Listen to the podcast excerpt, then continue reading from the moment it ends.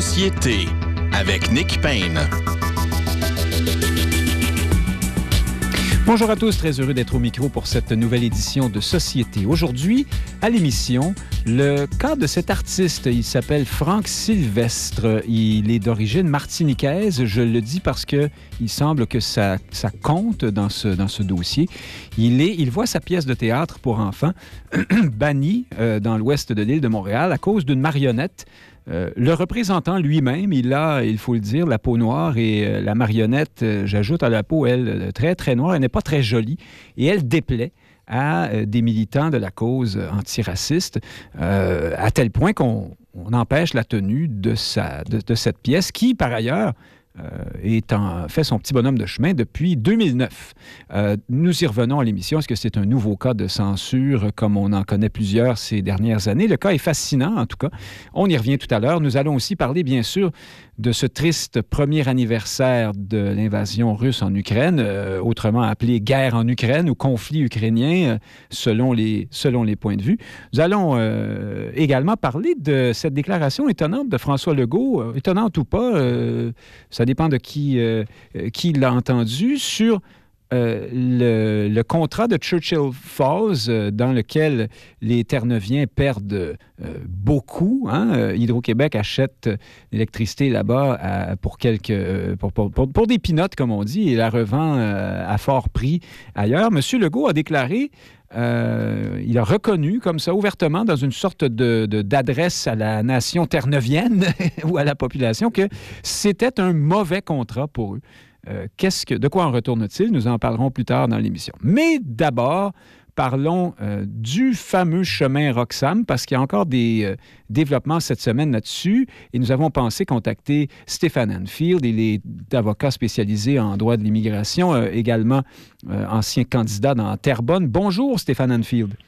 Bonjour, M. Payne. Alors, aux, derniers, aux dernières nouvelles, les derniers développements dans ce dossier-là, il y en a plusieurs, mais c'est cette espèce de valse hésitation entre euh, comment dire, d'espèce de, de, jeu de ping-pong un peu étrange entre l'ambassadeur euh, euh, des États-Unis, qui, dans une émission à la Société Radio-Canada, à CBC plutôt, a, refusé, il a dit, ce n'est pas moi qui vais vous dire qu'il y a des discussions euh, avec Ottawa quant à l'entente sur les euh, tiers pays sûrs.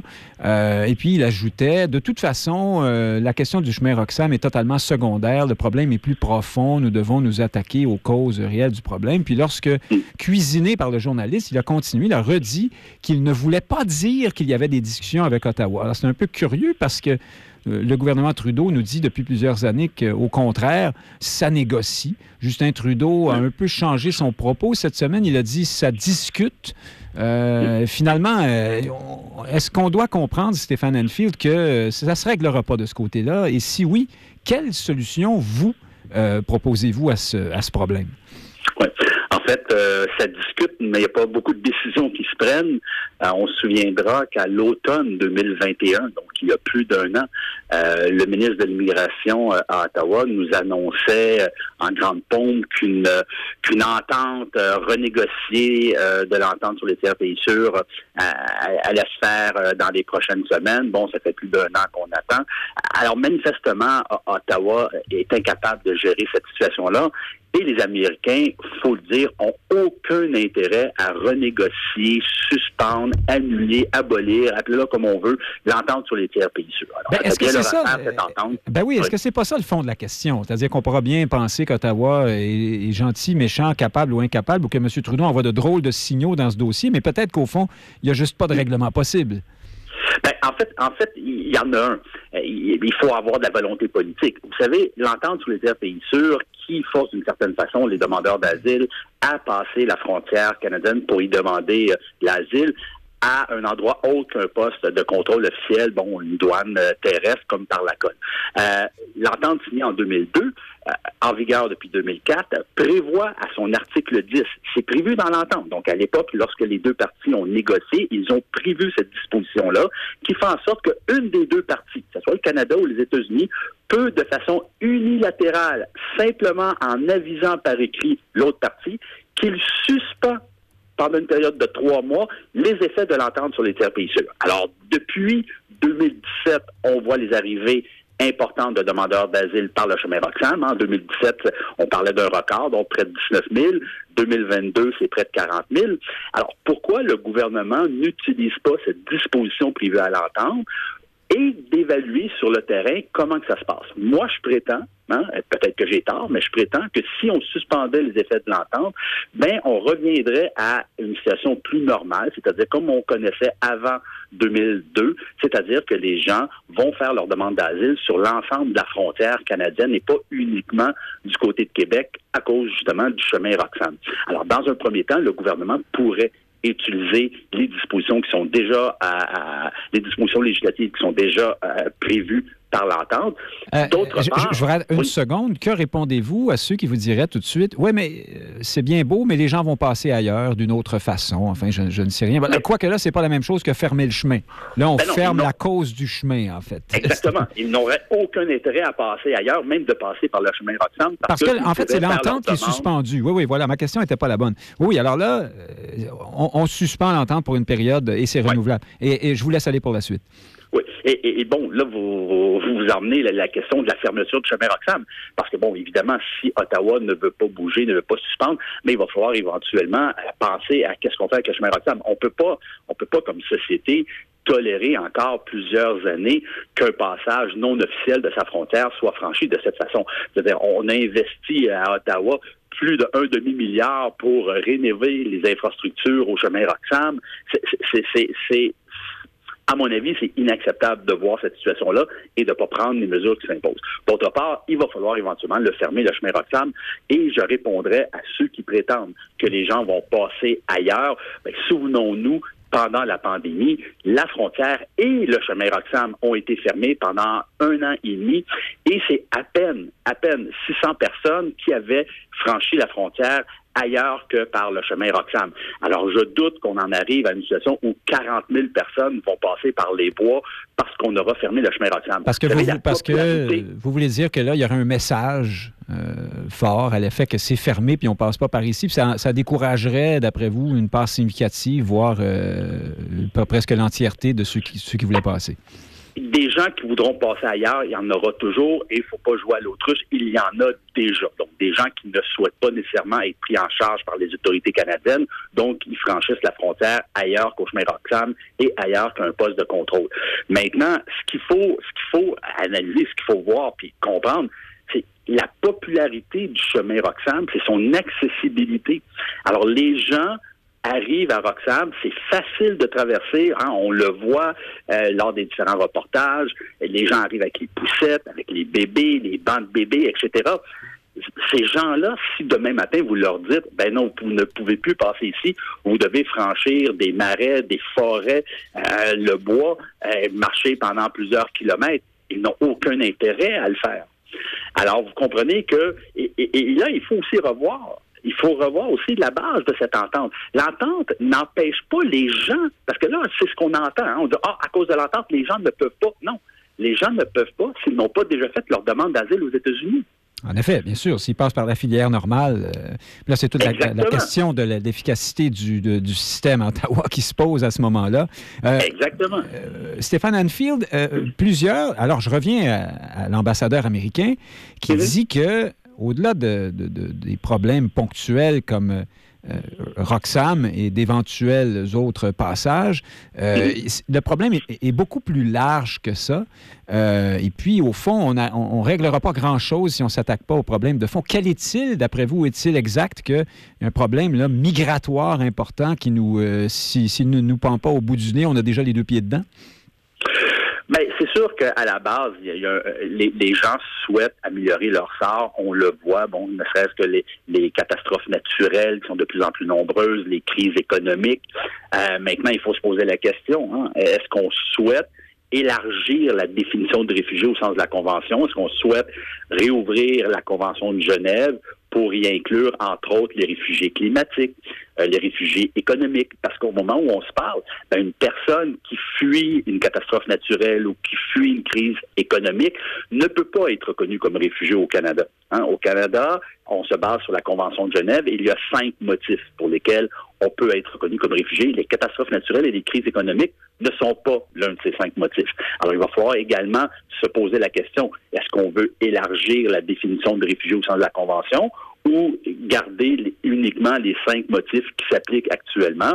La, question, ce, que, vous dites là, Stéphane Anfield, pardon, je vous interromps, pose une question. C'est est-ce est que c'est déjà élargi euh, dans les faits? Est-ce que tous ceux qui se présentent à Roxham, alors c'est une question délicate, difficile, euh, sont euh, de, véritables demandeurs d'asile au sens entendu du terme?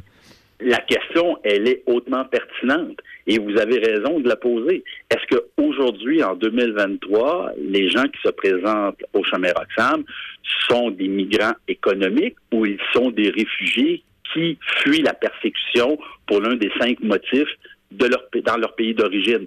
Et il est là le problème.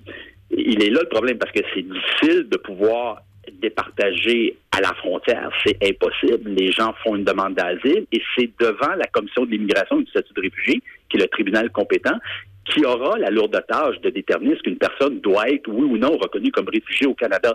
Et là, ça pose un autre problème. Parce que les délais, hein, on les voit, les délais, ils s'accumulent, la charge de travail s'accumule devant le tribunal, donc ça prend plusieurs années avant d'avoir une audience devant le tribunal sur sa demande d'asile. Alors, pendant cette période, ben, les gens vont s'établir, vont avoir des enfants, ou s'ils ont déjà des enfants, les enfants vont se scolariser, les gens vont travailler, vont apprendre le français, donc ils vont s'intégrer à la société québécoise. Et là, dans cinq, six ans, lorsque leur demande d'asile sera refusée par le tribunal de l'immigration, est-ce qu'il sera humain à ce moment-là de leur dire, ben malheureusement, vous avez passé par le processus de demande d'asile, votre demande a été rejetée, vous devez quitter le Québec, vous devez quitter le Canada. Est-ce qu'à ce moment-là, on, va agir de façon plus humaine que de leur dire dès maintenant, écoutez, on n'est plus capable de vous recevoir adéquatement et donc vous êtes mieux de trouver une autre solution ou faire une demande d'immigration en bonne et due forme? C'est la question qu'il faut se poser aussi. Beaucoup de questions, beaucoup de réflexions en perspective. Euh, Maître Stéphane Anfield, avocat spécialisé en droit de l'immigration, ancien candidat dans Terrebonne. Merci d'avoir participé à l'émission. Dans Masson, dans Masson. J'ai dit Terrebonne, dans Masson, pardon. C'est parce que vous étiez conseiller municipal dans Terrebonne. Est-ce que c'est ça? À Mascouche. bon, écoutez, on va vous trouver quelque chose dans Terrebonne. Euh, je, vous ben, trouve une adresse là-bas, puis on vous rappelle. Il n'y a pas de souci. Au plaisir. un gros plaisir. Bonne journée, au revoir. Euh, alors, euh, nous allons maintenant, tout de suite, passons directement à notre panel de commentaires de l'actualité politique. Justine McIntyre se joindra à nous dans les instants qui suivent, à moins que ça fonctionne. Est-ce que vous êtes là, Justine? Non, pas encore. Je vous présente tout de suite Frédéric Bérard. Bonjour, Nick Payne. Avocat lui aussi, essayiste, chroniqueur au journal Métro. Merci d'être avec nous. Merci. Euh, oui, ah bah, on va en parler. Euh, Frédéric Lapointe me montre le livre là, de, tout chaud. Euh, tout chaud de Frédéric Bérard qui vient d'être déposé sur la table. Ah, tiens, ah, c'est la réponse de Justine. Oui, c'est ça. Ça ne l'intéresse plus. Avec sa belle voix de baryton. Et vous entendez rire Frédéric Lapointe. Il est président du Mouvement national des Québécois et il commente l'actualité à cette émission à sa façon si particulière et toujours éclairante. Bonjour à vous, monsieur. bonjour. Est-ce qu'on commence par ce sujet lourd? Allons-y. Un an de guerre euh, en Ukraine. Je commence avec vous, Frédéric Bérard. Ça va peut-être vous surprendre. Je vais me référer à ce que j'ai entendu euh, Mathieu Bocoté dire cette semaine. Et c'est pas quelqu'un qui que vous qu'on pourra prendre pour une espèce de pacifiste euh, naïf, mm-hmm. hein, je sais pas moi, de la gauche. Bon, et il dit lui qu'il s'étonne euh, en fait, ce qui, ce qui l'inquiète, c'est qu'on ne s'inquiète pas davantage d'une escalade dans ce conflit-là. Mhm. Il dit que nous avons une vision un peu euh, simpliste de la paix euh, qui, est, qui est fondée sur la paix à l'américaine dans le dernier siècle, c'est-à-dire la capitulation complète, tout le monde est content, on célèbre et puis c'est merveilleux, mais que dans les faits, la paix, historiquement, c'est plutôt la recherche d'une sorte d'équilibre. Hein. Le conflit ne disparaît pas, mais on arrive à faire disparaître sa manifestation armée, si on veut. On essaie de, de faire désescalader les choses, comme disent les anglophones. Bref, la paix, c'est complexe, c'est compliqué, c'est un effort diplomatique, puis ça demande peut-être plus que cette espèce de vision un peu romantique là, de la guerre, euh, où on, on, observe ça comme, un, comme, comme une partie de hockey. Au fond, un machin avance ses pions, un truc recule, c'est formidable, et l'inverse est, est déplorable. Qu'est-ce que vous pensez d'un tel point de vue? Ben, je suis assez d'accord avec Mathieu. Ah, on vous entend pas, je pense. Oh, oui. ah, vous voilà. Oui, bon, voilà, voilà j'y suis. alors, je suis assez d'accord avec Mathieu, bien sûr. Dis-moi, c'est la façon dont j'ai compris son. Oui, ben, je ne l'avais pas entendu le propos en question, mais si, c'est bien résumé, je suis, je suis plutôt d'accord. Il n'est pas le seul à dire ça, hein, mais au Québec, on entend un peu moins ça. Oui, mais moi, j'ajouterais un truc, par contre, qui, qui, qui est évacué complètement de, cette, de ce débat-là et qui ne devrait pas l'être. C'est l'espèce d'insignifiance du droit international. Parce que quand on parle de paix, euh, celle-ci doit passer par une certaine forme de régulation, par un certain cadre normatif. Or, dans le cas qui nous occupe, Poutine viole à peu près tout ce qui existe en termes de conventions sur le droit de la guerre, de traités, tout ce que vous voulez, devant une espèce d'indifférence quasi totale dans l'optique ouais, ben qu'est-ce que vous voulez qu'on fasse? Donc pour moi ça ça me j'en parle souvent à mes étudiants c'est sympathique le droit international mais au final, il sert à quoi? Puis il y en a qui répondent toujours, mes, amis internationalistes, ben, c'est mieux que rien. Je dis, OK, mais dans ce cas-ci, disons, dans le cas du Cain, ce serait quoi rien? je ne vois pas, moi. Je vois, je vois absolument. On y est pas mal déjà. Et je le dis gentiment, puis avec respect pour eux, mais je le vois, je, vois aucune utilité concrète de ce même droit, à part constater justement ces violations. Donc, si j'ajoute au, volet peut-être plus sociologue, de, à, l'analyse peut-être plus sociologique nécessairement de Mathieu, je dirais qu'il y a peut-être, si vraiment on veut réguler sérieusement, il y a une prise de conscience à faire en rapport à l'importance du droit international. Parce que moi, je comprends la diplomatie et tout le kit, mais, mais clairement, il y en a qui ont essayé avec Poutine avant aujourd'hui, puis de, toute évidence, c'est un échec. Donc, comment est-ce qu'on fait pour, pour, stopper ça, à mon avis, pour, ou pour juguler des conflits éventuels, ça passe par un droit international. Est-ce que c'est réaliste de penser ça? J'en doute, sachant que le Conseil de sécurité de l'ONU, les cinq membres permanents, on les connaît, hein, on sait qu'ils ont un veto. Donc, de ce fait-là, disons qu'il y a une réforme très, très en profondeur euh, à faire à cet effet-là. Elle est ancienne chef euh, de, de l'opposition à l'Hôtel de Ville de Montréal. Justine McIntyre est là. Bonjour. Oui, bonjour, contente d'être là. Euh, c'est le plaisir est réciproque, assurément. Euh, Justine McIntyre, Justin Trudeau annonçait là, tout récemment encore de l'aide de, nouvelles sommes pour aider les Ukrainiens à se défendre, parfois au plan strictement militaire, mais parfois aussi dans d'autres domaines, notamment pour aider euh, euh, en ce qui a trait aux agressions sexuelles, par exemple, découlant de ce conflit. Hein, c'est ce qu'on ce qu'on comprend. Est-ce que l'escalade vous inquiète, vous, dans ce dossier-là? Est-ce que vous trouvez que euh, on observe ça de loin, un peu comme une partie d'échec, et qu'on manque un peu de, de, réalisme? C'est une question orientée que je vous pose, mais vous pouvez tout à fait vous inscrire en faux devant le point de vue qu'elle contient. Euh, c'est sûr que de notre perspective ici au Canada, c'est facile d'observer de, loin et de d'essayer de euh, de voir comment ça pourrait se dérouler euh, et, de trouver inquiétant aussi quand on parle d'amener un apport militaire à ce conflit-là. C'est sûr que dans le pire des cas, c'est qu'on crée un débordement vers d'autres pays euh, à l'extérieur de, de l'Ukraine. Maintenant, j'ai passé pas mal de temps euh, dans les dernières semaines avec en, en, en, pensant à cette question-là parce qu'on héberge chez nous en fait une réfugiée ukrainienne et, et on était ensemble hier à la, à la manifestation. Mhm. Comment? Oui, on peut pas mieux tomber en vous parlant. Euh, oui, oui. Ben, parce que je, je découvre vraiment une autre perspective, la perspective de quelqu'un qui vient du pays, qui le vit de l'intérieur. Euh, je, on était à la manifestation hier soir aussi, et pour, pour les Ukrainiens, ils sont convaincus de l'injustice de cette guerre, évidemment, mais ils sont aussi convaincus de leur capacité de surmonter euh, les, les, forces russes. Ils sont, ils sont vraiment convaincus de la victoire éventuelle de l'Ukraine, et ils sont très très impatient euh, de voir l'appui vraiment beaucoup plus concret des pays de l'Occident. Alors quand on était euh, ensemble, bon évidemment dans cette manifestation, il y avait beaucoup de euh, beaucoup de, nostalgie, euh, beaucoup de, langage patriotique, beaucoup d'appels à Slava Ukraina de de la part d'un peuple qui est complètement dépaysé en ce moment, beaucoup d'Ukrainiens qui viennent d'arriver ici et qui qui sont dépaysés. Mais il y avait aussi un appel à l'action, un appel à l'action de la part du Canada. Et quand on avait euh, la représentante du gouvernement Trudeau en, la personne de, Rachel Bendayan qui a pris la parole, Elle a parlé de l'assistance que le Canada amène, du soutien vers l'Ukraine, des, des, paroles un peu vides qu'on a l'habitude d'entendre dans ce type de manifestation. Mais quand elle a mentionné les quatre chars d'assaut qui sont envoyés vers l'Ukraine par le Canada, ben là, ça a vraiment suscité une réaction. Oui, si c'est pas euh, l'hilarité, je présume, ou presque. C'est parce que c'est tangible. Et pour les Ukrainiens, ah, cette guerre-là est hyper tangible. Ils sont dans la vérité, dans la réalité de la guerre. Pour eux, ça prend des, des actions militaires. C'est pas des paroles, c'est pas de l'argent. Oui, on va venir en aide, on va soutenir les personnes qui sont des réfugiés, mais ils veulent euh, leur pays, ils veulent l'intégrité de leur pays, ils veulent repousser les Russes et c'est urgent. Ils sont dans l'urgence en ce moment.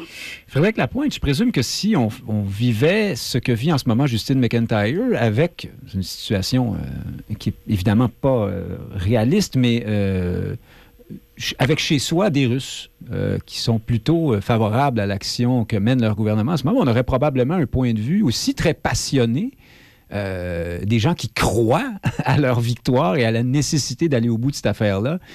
Je reviens avec ma question du recul. Est-ce qu'il faudra un jour euh, est-ce qu'on est y va, euh, on joue le tout pour le tout, on aide l'Ukraine, quelles qu'en soient les conséquences possibles, ou on, accepte tôt ou tard d'écouter ou de négocier avec l'abominable, et, je le dis, j'emploie ce mot pour vrai, là, Poutine?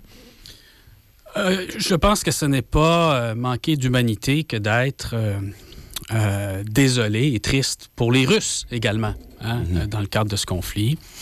mais une fois qu'on dit ça, je, je, pense qu'il ne faut pas, faut faire les choses dans l'ordre.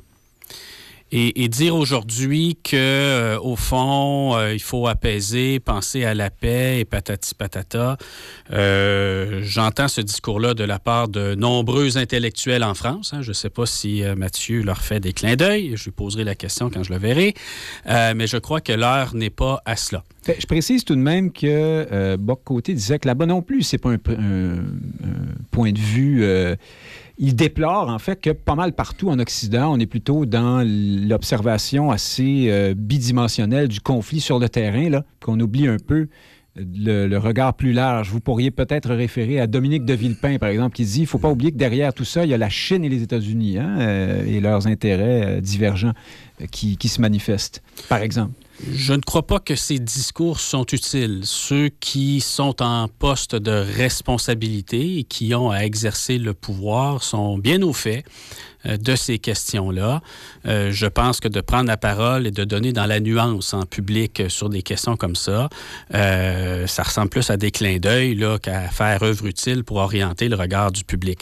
Je pense qu'au contraire, nous avons trop tardé à aider militairement euh, l'Ukraine. Heureusement, ils se sont, ils ont résisté par eux-mêmes. Et à quelque part, hein, si on lit, euh, si on lit la philosophie de la guerre juste, euh, ben, c'est pas, c'est pas amoral ou anormal que de jauger s'il y a une vraie résistance hein, avant d'y porter assistance, avant de s'ingérer dans un conflit. Et dans le cas qui nous occupe, il y a une vraie résistance ukrainienne à l'effacement de son État, à l'effacement de sa culture. Et il y a par ailleurs de vrais intérêts géopolitiques pour l'Occident. Hein, on n'est pas, pas dans cette affaire-là euh, pour, pour nier nos propres intérêts et nier nos propres valeurs. Hein. L'Ukraine est au front pour nos propres valeurs. Alors, on regarderait ça de loin en se disant, ah ben...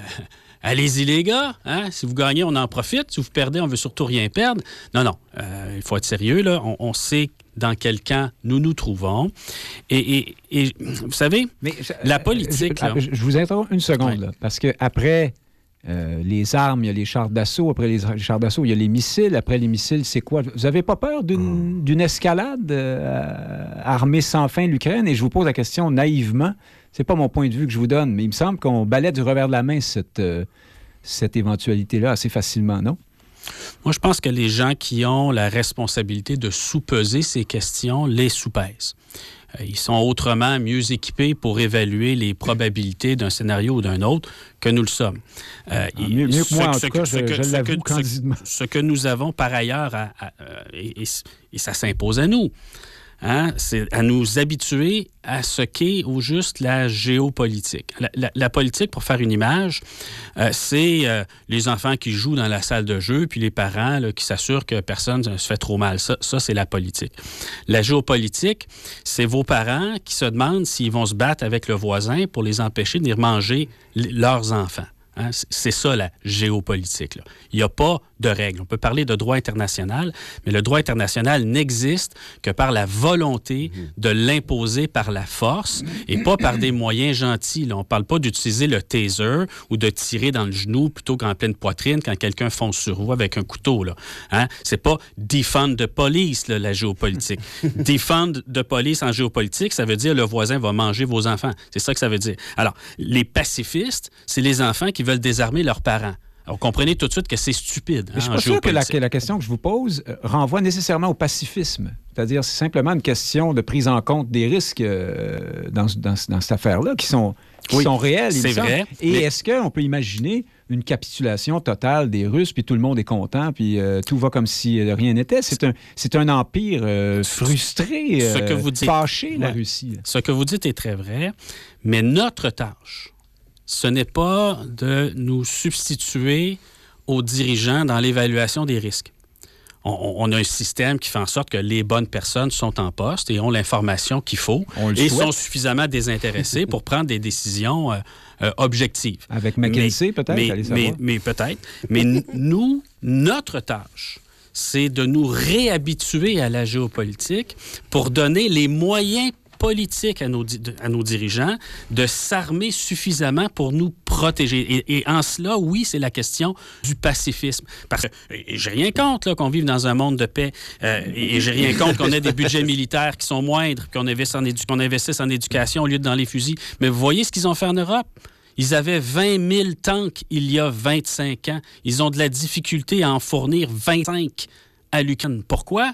Parce qu'ils sont sortis de la géopolitique, ils ont oublié ce que c'était. Alors, notre tâche, c'est de le réapprendre et de faire confiance, je pense, à nos dirigeants sur la question des calculs militaires. Peut-être un dernier tour, en conclusion très rapide là-dessus, euh, Frédéric Bérard, euh, un élément ajouté? Oui, ben, moi, évidemment que malheureusement, je suis obligé d'être d'accord avec Frédéric, mais mon, petit côté ou mon grand côté, dépendamment, euh, idéaliste, souhaiterait qu'on on réévite de, retomber dans une dynamique qui, est celle, en quelque sorte, de la guerre froide, hein, de, de puissance euh, et leurs acolytes qui se regardent en chien de faïence, en s'armant euh, toujours un peu plus. On sait aujourd'hui avec le, petit piton que ça peut finir assez rapidement. Donc de là l'idée peut-être d'avoir une régulation plus sérieuse. Est-ce que est-ce que je suis sérieux en proposant une régulation plus sérieuse? J'en suis pas certain moi-même, mais mais autrement je vois pas comment on pourrait en sortir. Surtout quand on sait qu'il y a des psychopathes qui peuvent être euh, facilement au pouvoir ces jours-ci. Ah, ben, espérons que ce soit les bonnes personnes, comme dit Frédéric Lapointe. Justine McIntyre, je présume que le plan proposé par la Chine euh, tout récemment ne doit pas plaire beaucoup aux gens que vous hébergez euh, chez vous, c'est-à-dire le point euh, premier de ce, plan en 12 points, c'est de respecter les souverainetés euh, des divers peuples en présence. Alors ça, ça on a envie de dire euh, bravo. Mais après, cependant, la Chine refuse toujours de, de voir l'action russe comme une agression et elle propose toutes sortes de, de machins en demi-teinte, hein, il faut le dire. Mhm. Mais c'est ça. Et, je, et quand, j'entends euh, mes collègues parler, euh, euh, Frédéric Lapointe, tu sais, nous, on est capable de regarder ça et dire calmement, oui, il y a des personnes qui sont en poste, qui vont sous-peser ça. Moi, je n'ai pas cette confiance-là. Moi, je ne suis pas dans le calme. je ne fais pas nécessairement parce que la situation est extrêmement complexe et il y a des il y a des différences culturelles aussi qui sont majeures et que qu'il me semble qu'on est possiblement en train de sous-estimer, sous-évaluer notamment le rôle de la Chine justement euh, par rapport euh, à, à, la Russie. Aussi le fait que Poutine est en train de, de revenir sur des, des tensions qui existent dans cette région, mais depuis des millénaires. On peut parler de la guerre froide, on peut parler aussi de, de l'Union soviétique, euh, mais même bien avant ça, il y avait des, il y avait des tensions entre les deux régions. Mhm. Il y a eu des, il y a, il y a eu des changements de territoire. Euh, L'Ukraine a appartenu à la Russie et, et, certaines parties de l'Ukraine appartenaient à la Russie, d'autres à la Pologne. Euh, et, et Poutine est dans cette dynamique-là il est le dernier dans une longue liste de, euh, de conquérants russes. Et si on ne le voit pas, si on ne le perçoit pas comme ça, euh, c'est qu'on est en train de sous-estimer le danger qui est devant nous. Euh, et la Chine ne fait rien pour, en fait... c'est d'ailleurs l'erreur qu'on faisait juste avant l'agression, hein, c'est-à-dire que on n'a pas compris que Poutine s'inscrivait dans une, ligne historique davantage que sur des questions d'intérêt euh, brut, euh, direct, immédiat. Euh, Bien sûr. Passons, très intéressant tout ça, on y reviendra sans doute, malheureusement, j'ai envie de dire. passons à un sujet beaucoup plus léger, mais néanmoins passionnant. Frédéric Lapointe, je commence avec vous. Alors, cet artiste euh, d'origine martiniquaise, il s'appelle Franck Sylvestre. Il euh, trimballe une pièce de théâtre pour enfants, avec succès, semble-t-il, depuis 2009, dans laquelle il est accompagné sur scène par une euh, sympathique marionnette qui, le, qui le représente, une caricature de lui-même, c'est ce qu'il explique. pour, voir pour avoir vu la marionnette en photo, elle est franchement horrible. Il n'y a pas de doute là-dessus. C'est atrocement laid. Mais bon, il paraît que les enfants trouvent ça mignon, tout va bien, tout le monde s'amuse en fait, dans, la pièce, c'est la marionnette, le, cerveau de l'affaire, c'est elle qui trouve les solutions. C'est le héros de la pièce, d'une mhm, certaine mhm. façon, euh, de l'histoire. Mais euh, des gens euh, de l'ouest de l'île de Montréal n'entendent pas les choses ainsi.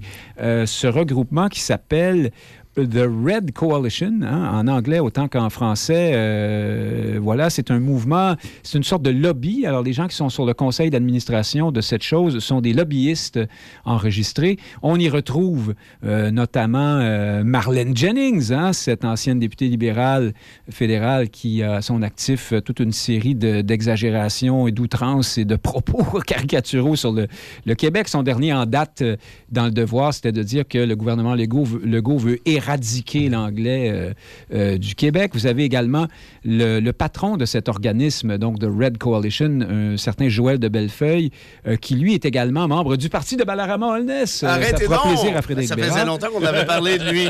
oui, c'est ça. Vous entendre parler à l'automne, il allait tout rafler. Alors, c'est, non, c'est, vous fou, j'ai jamais dit ça.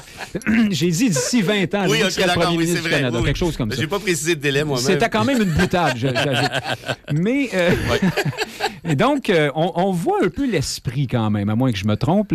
Et donc, ces gens-là, selon Sylvestre, ne sont pas allés voir la pièce de théâtre, mais ils considèrent, alors tenez-vous bien, c'est pas, pas de la blague, ils étaient en conférence de presse hier matin, ils ont répondu aux questions des journalistes des grands médias, ils étaient en conférence de presse pour dire que cette marionnette, c'est du blackface c'est-à-dire cette façon qu'on avait, au les, les, Blancs autrefois de se maquiller le visage pour euh, se, moquer euh, des personnes à la peau noire, hein, pour les ridiculiser ou pour les caricaturer d'une façon méchante. Euh, ils disent également que c'est du racisme systémique une marionnette dans la pièce de théâtre d'un créateur d'origine martiniquaise. ne me demandez pas de quelle façon, là, mais c'est bien ce qu'ils disent. Et Monsieur Babineau, qui est un des membres de cette mhm. organisation, qui a beaucoup parlé aux médias, faisait très clairement le parallèle entre le Québec francophone et le problème du racisme. Hein. Euh, on est, c'est plus difficile ici qu'ailleurs et euh, c'est terrible de ne pas reconnaître qu'il y a du racisme systémique dans cette pièce. Il faut donc bannir la pièce ou à tout le moins que le monsieur Sylvestre change de marionnette. Je vous pose une question simple. Euh, s'il s'était appelé Frank Sylvester, pensez-vous que. Est-ce qu'on a à faire une répétition de Slave et Canada ici, là? C'est-à-dire ces gens qui. Euh, insultent euh, des francophones à la sortie des théâtres en leur disant qu'ils sont racistes ou est-ce qu'il y a vraiment est-ce que la cause de l'antiracisme est prégnante là-dedans d'après vous? Non, ben, c'est toujours plus facile de, casser du sucre euh, sur, sur, notre dos que sur d'autres, mais je pense pas que c'est l'élément principal euh, dans, cette affaire. Non, vous pensez que c'est une vraie sensibilité là, euh, qui, dépasse la question franco-anglo du Québec? Oui, oui. je me je passe le test. Euh, là, je prends un risque hein, à la radio en disant ça. Je passe le test juif euh, lorsque je suis face à un questionnement de ce type-là. Hein, quand, je, quand, je me, quand je me demande si quelqu'un euh, a un discours haineux vis-à-vis des Québécois, je change le terme québécois par leur terme juif.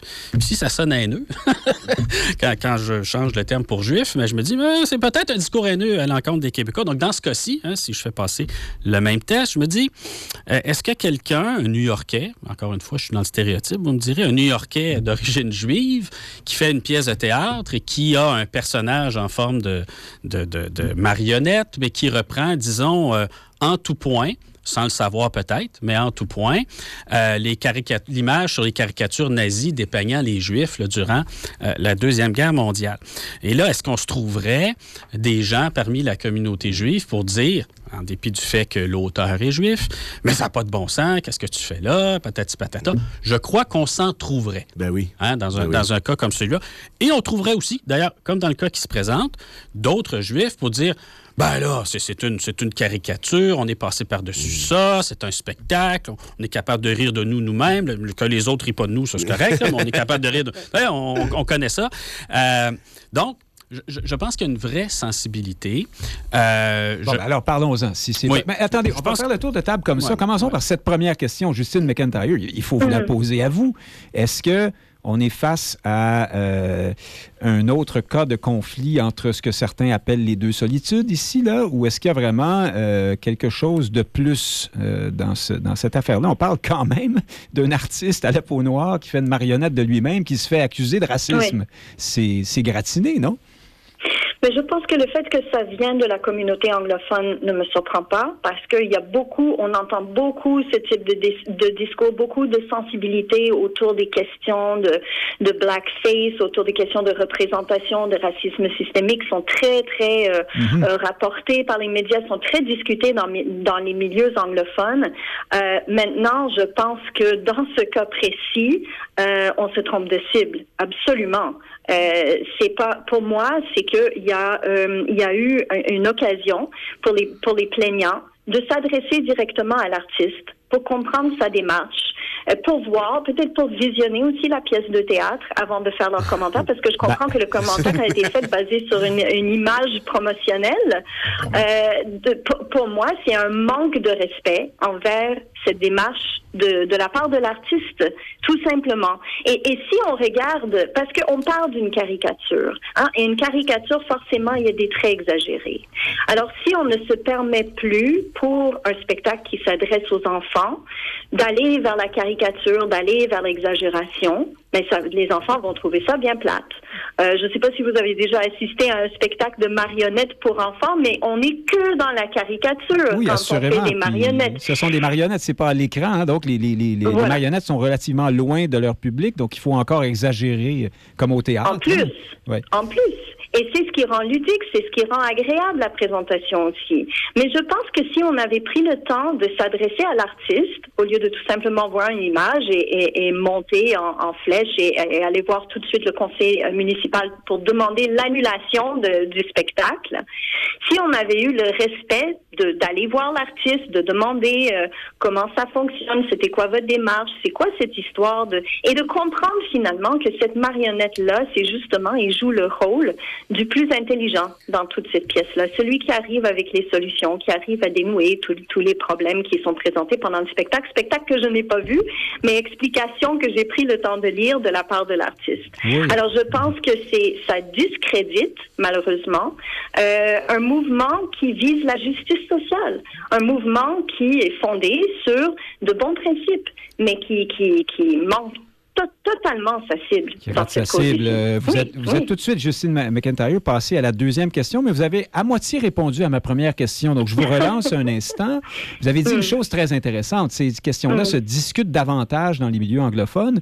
On peut comprendre les raisons historiques, notamment la proximité avec la culture américaine, états-unienne aussi, qui, qui crée ce- cette, cette chose-là. Mais vous savez comme moi, je pense que d'aucuns dans cette communauté voient les Québécois francophones et le milieu, les médias francophones comme étant plus racistes du fait qu'on traite moins de ces questions-là ou on les traite différemment, à tout le moins. Et est-ce que cette chose-là ne s'est pas aussi exprimée dans la, dans la démarche? Je faisais le rapport avec Marlene Jennings, euh, Balarama Holness, euh, ce- cet état d'esprit très West Islander euh, de Montréal. Ce sont des gens qu'on lit dans le Suburban, hein, Monsieur de Bellefeuille, souvent. Est-ce qu'il y a aussi cet élément-là ou c'est moi qui où je vais rester pris avec ma tout seul avec ma proposition encore une fois là-dessus? Mais dans, dans le sens que l'artiste est une personne d'expression euh, française. Oui, puis vous voyez dans la conférence de presse hier, les, euh, les- les- alors M. Babineau notamment disait, ben, je, je suis, je, je- je tiens à féliciter les médias francophones d'être venus aujourd'hui parce qu'on sait bien, vous savez, euh, les Franco du Québec ne s'intéressent pas à ça, le racisme, puis ils veulent pas reconnaître le problème. hein. Donc, Ben voyons. Vous voyez? Ouais. Oui, non, je, je, je, vous suis là-dedans. Écoutez, je, je pense que euh, oui, il y a possiblement euh, une question de, de solitude ici. Euh, on, dit dans la communauté anglophone, on s'approprie tout, toutes les minorités. On se dit une minorité au Québec, mais on dit aussi qu'il y a plus d'immigrants qui sont d'expression anglophone aussi. Donc, on a une plus une plus grande sensibilité par rapport à, aux questions de l'intégration culturelle. mais mais encore là, je pense que c'est c'est faux. C'est un problème plus de, euh, de, de, de, différence culturelle, de, de différence d'approche. Et dans ce cas, euh, carrément, c'est un problème de communication et de, de, de volonté d'aller vers l'artiste, d'aller vers la démarche et de, de volonté de comprendre cette démarche. Oui, euh, Frédéric Bérard, M. Sylvestre est un peu, un peu sonné euh, pour l'avoir entendu en entrevue. Puis on, on l'entend quand on écoute cet homme. Euh, je voulais pas l'accabler en l'invitant ce matin. J'ai l'impression que ça l'amuse pas tant que ça. C'est un gentil artiste qui veut que tout le monde s'aime. Mais, euh, Absolument, quelqu'un qui fait des spectacles pour enfants. Oui, mais c'est ça. je sais pas, il me semble que ça va un peu avec le job. On est, on est loin de Poutine.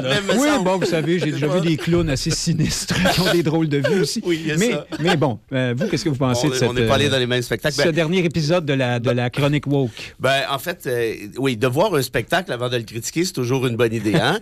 mais je rappellerai que ça, ça se passe dans les deux quand On se rappellera que, que Bocoté avait dit, ah, avait pourfendu la chronique du devoir en disant sur le spectacle de Guy Je n'ai pas vu le spectacle, mais c'est clairement absurde d'écrire un truc comme ça. C'est pas comme ça que ça se passe, en tout cas. Bref. En il peut arriver que vous trouviez une ah. critique absurde sans avoir vu le spectacle. Mais ben, ce, que je veux, ce que je veux dire, c'est que c'est qu'on peut. C'est pas nécessairement toujours la faute des woke. Ah bon. Euh, est-ce qu'il y a une question de racisme? systémique? Vous, euh, oui, j'avais compris ça. Je ne l'ai pas vu moi-même le spectacle. Mais est-ce qu'il y a une question de racisme systémique? Ici? Je pense que M. X, là, je ne me souviens plus de son nom, euh, comprend pas ce qu'est le racisme systémique. Vous connaissez ma posture là-dessus. Il en existe au Québec, mais, mais de ce fait-là, une marionnette dans un cadre comme celui-là, de, la manière que ça a été raconté, ça n'a absolument rien à voir. Le racisme systémique, c'est quand l'institution produit des billets contre un groupe, par exemple, pour le logement, pour l'interpellation policière et autres. on, est ben on présume que le, concept se serait élargi encore davantage et que c'est une sorte de système qui coloniserait les esprits, non, mais ça, euh, dont celui la limite, de M. Sylvestre. On n'est pas, pas seulement dans l'absurde, c'est absolument insignifiant, tout ça. Faut, à, à, force de se victimiser, à force de crier au loup, on en vient à passer à côté des vrais trucs. Et pour moi, les vrais trucs, c'est les, les, interpellations policières. Ce sont les difficultés de se trouver un job ou un logement. Bon.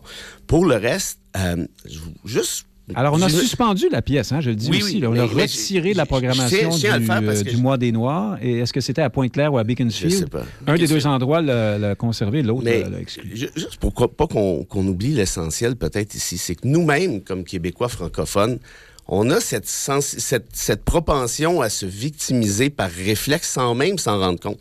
Frédéric disait tout à l'heure, c'est plus facile de casser du sucre sur le dos des francophones. Vous disiez un peu la même chose. Puis peut-être que c'est vrai, mais tout ce que j'essaie de dire, c'est qu'on a ce réflexe-là comme minorité de toujours penser qu'on est un peu plus victime que les autres. Et c'est un, un phénomène qui est absolument mondial. Bon, pour le reste, est-ce que je trouve que c'est une bonne idée d'annuler cette, pièce-là? Absolument pas. Est-ce que c'est absurde? Absolument. Est-ce qu'il y a une, double ironie du fait que euh, le, créateur est lui-même hein, euh, de race noire? Bien, évidemment, ça va de soi. Mais je soulèverais ceci pour conclure, par contre, Nick. C'est que je pense qu'il faut faire attention dans un cas comme celui. Et je le répète, c'est pas une bonne idée d'annuler la pièce. Tout ceci est absurde, donc ça, ça fait pas de doute mais on doit quand même faire essayer de comprendre la sensibilité lorsqu'il est question d'une marionnette noire. Frédéric faisait la référence tout à l'heure à, à, ce qui pourrait se passer chez la communauté juive. La communauté noire, particulièrement aux États-Unis, on sait que les questions de blackface sont excessivement péjorative. Est-ce qu'ici, il s'agit d'un blackface? Ben non, on a compris ça. Mais ce que j'essaie de dire, c'est que les gens soient rapides sur le gun comme ah ben, ça. Ben, il y a une caricature. puis, comme je disais au début, c'est absolument Oui, je peux comprendre pourquoi quelqu'un se dit qu'est-ce qui se passe là. Maintenant, c'est, je le répète, on revient au point 1 je conclue là-dessus. Peut-être que c'est une bonne idée de voir la pièce avant d'essayer de l'annuler. Alors, à suivre, parce que c'est à suivre. Pauvre M. Sylvestre, on lui souhaite quand même de pouvoir continuer, euh, continuer sa carrière et de gagner, gagner son pain, comme on dit. Changeons de, de sujet. Parlons, euh, Frédéric Lapointe, c'est le genre de sujet qui, euh, sur lequel vous avez peut-être un point de vue original. Vous, ah, vous avez toujours un point de vue original Euh, qu'est-ce que François Legault est en train de faire à Terre-Neuve en déclarant que Churchill Falls est un, mauvais contrat ou désormais est devenu un mauvais contrat pour mauvais pour Terre-Neuve. Eh, mais euh, moi, j'ai toujours compris des négociations, des situations comme celle-là, que celui qui a, qui a le gros bout. Euh, est-ce que, est que, François Legault avait besoin d'aller là? Veut-il vraiment renégocier?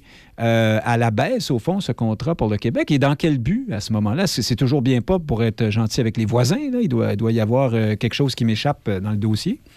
Écoutez, les, provinces maritimes, ce sont de petites provinces. Je crois qu'il y a 500 000 habitants là, au Terre-Neuve et Labrador.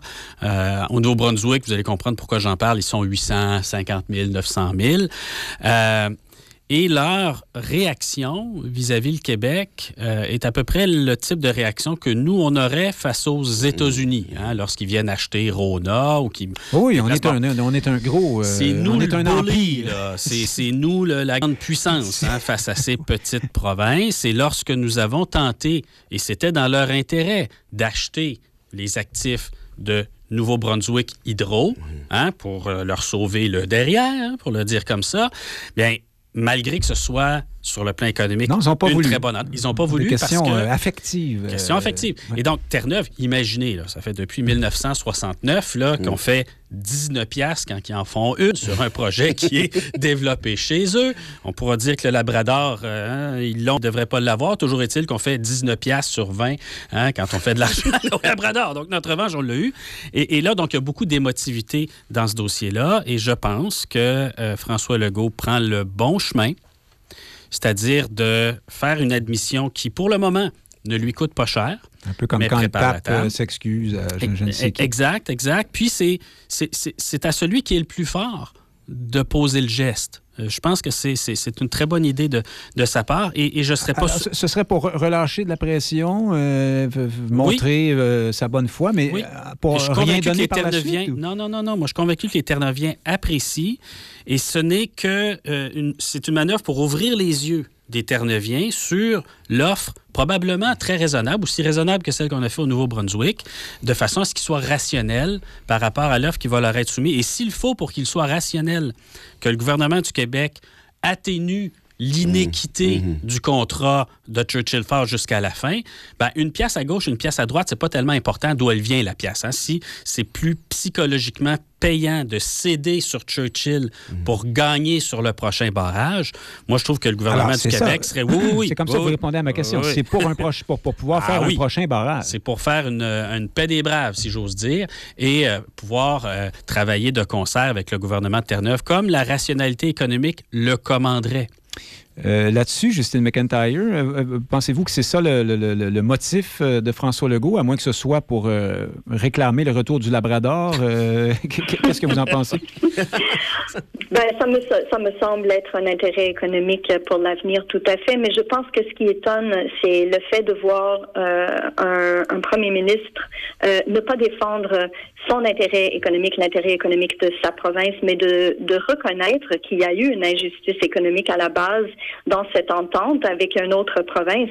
On n'a pas l'habitude d'entendre ça. On a plutôt l'habitude que chacun, chacun défende son silo, n'est-ce pas? Mhm. Alors ici, euh, c'est ça qui étonne, mais en fait, c'est la bonne, c'est le bon geste à poser si on veut aller de l'avant sur euh, sur un autre projet à l'avenir.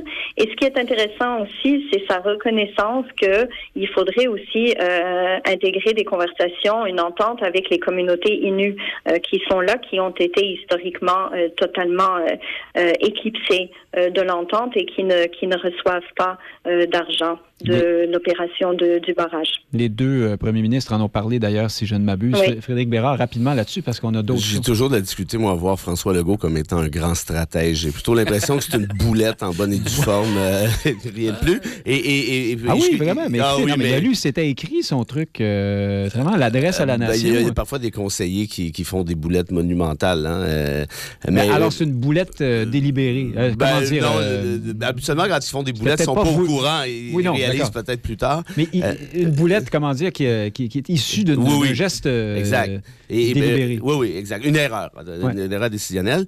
Et, j'ajouterais ceci, hein, quand on parlait de victimisation tout à l'heure, je conclue avec ça, si c'était l'inverse, et là, là, là, là, là, là, on entendrait parler de non, tout mais ça. attendez, à Terre-Neuve... Terre-Neuve faisait à Terre-Neuve, 10 c'est- piastres sur 20 euh, Oui, dans oui, un oui, projet. oui. Ah ben oui. oui. Non, non, Ah, ça, mais, je euh, pense qu'on serait indépendant depuis un petit bout de temps. Là. Non, mais c'est gros à, à ce sujet-là, à Terre-Neuve. Vous parlez, Oui, non, non, vous mais parler de ce ça sur non, la ce que rue j'essaie avec de dire, n'importe c'est qui. Ici, on n'est pas au courant c'est de ça, c'est euh, sans mauvais jeu de mots. Aussitôt que le Québec se fait, se fait avoir, pour pas dire autre chose, dans une entente avec un partenaire canadien, peu importe quoi, euh, c'est essentiellement la fin du monde, on va se le dire. Donc, On sait bien, on est hyper sensible Non, au non, non, non, mais j'essaie juste d'expliquer que si on était Terre-Neuvien dans ce cadre précis, et Pelay, je pense qu'on parlerait beaucoup plus de l'entente qu'on en parle là. Puis c'est c'est un peu normal. Donc, en d'autres termes, c'est c'est pas toujours les autres qui, sont, qui, qui se présentent comme victimes. Oui, je pourrais toujours vous raconter une blague de Newfie pour détendre l'atmosphère. Ah, ben oui. non, Oh, on va ouais, pas faire c'est ça. un grand classique.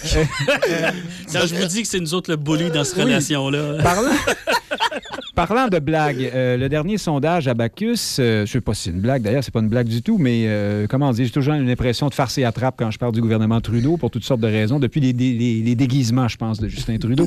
Euh, alors, euh, forte baisse pour les libéraux partout au Canada, au Québec aussi, et au Québec, là, c'est, ça, sent, ça sent le chauffer parce que sans des acquis qu'il a au Québec, ce parti-là ne pourrait pas prendre le pouvoir, même s'il est ici derrière le bloc en termes euh, d'intention de vote. Euh, là, dans ce sondage-là, c'est 26% pour les libéraux, 32% pour le, le bloc dans ces eaux-là.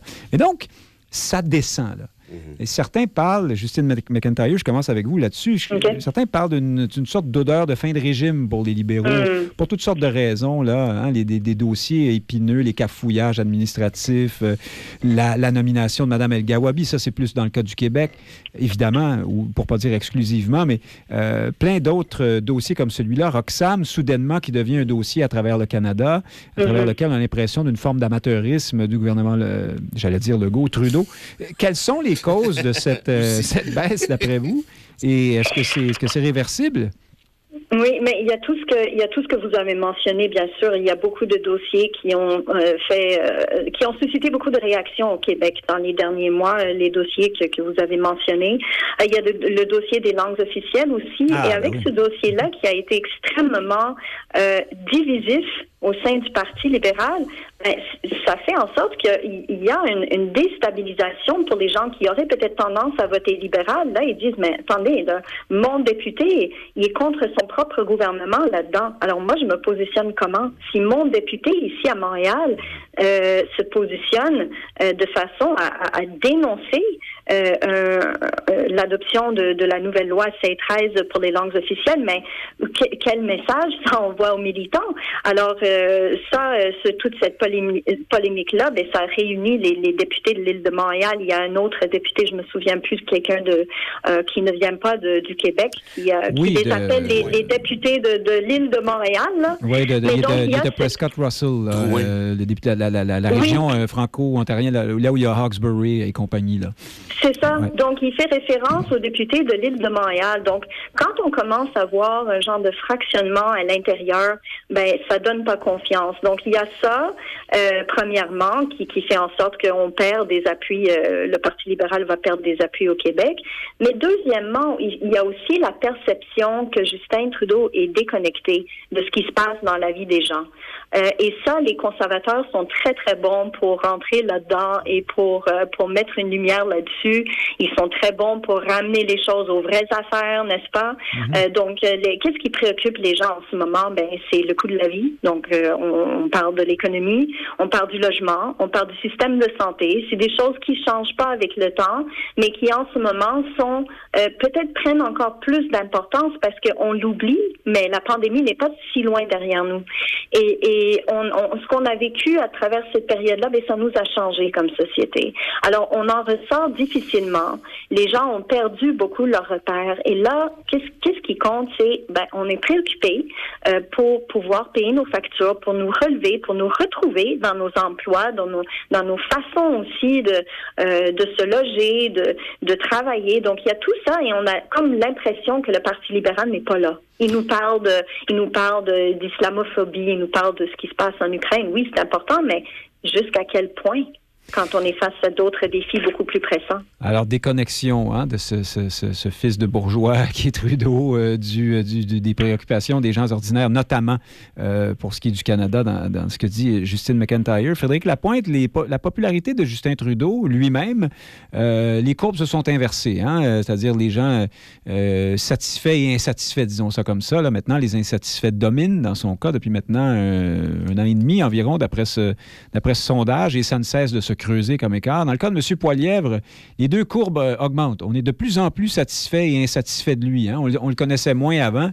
Euh, Je n'ai pas la, question exacte, mais euh, est-ce qu'il n'y a pas en, même temps une sorte d'échec pour M. Poilièvre? C'est-à-dire que les libéraux s'écroulent, mais ils s'écroulent tout seuls. On n'a pas l'impression que c'est une Poilièvre manie qui, ou que c'est l'œuvre des conservateurs. Vous êtes plus ou moins d'accord avec ça? Et je termine sur les chefs en disant que Jack Singh est très populaire.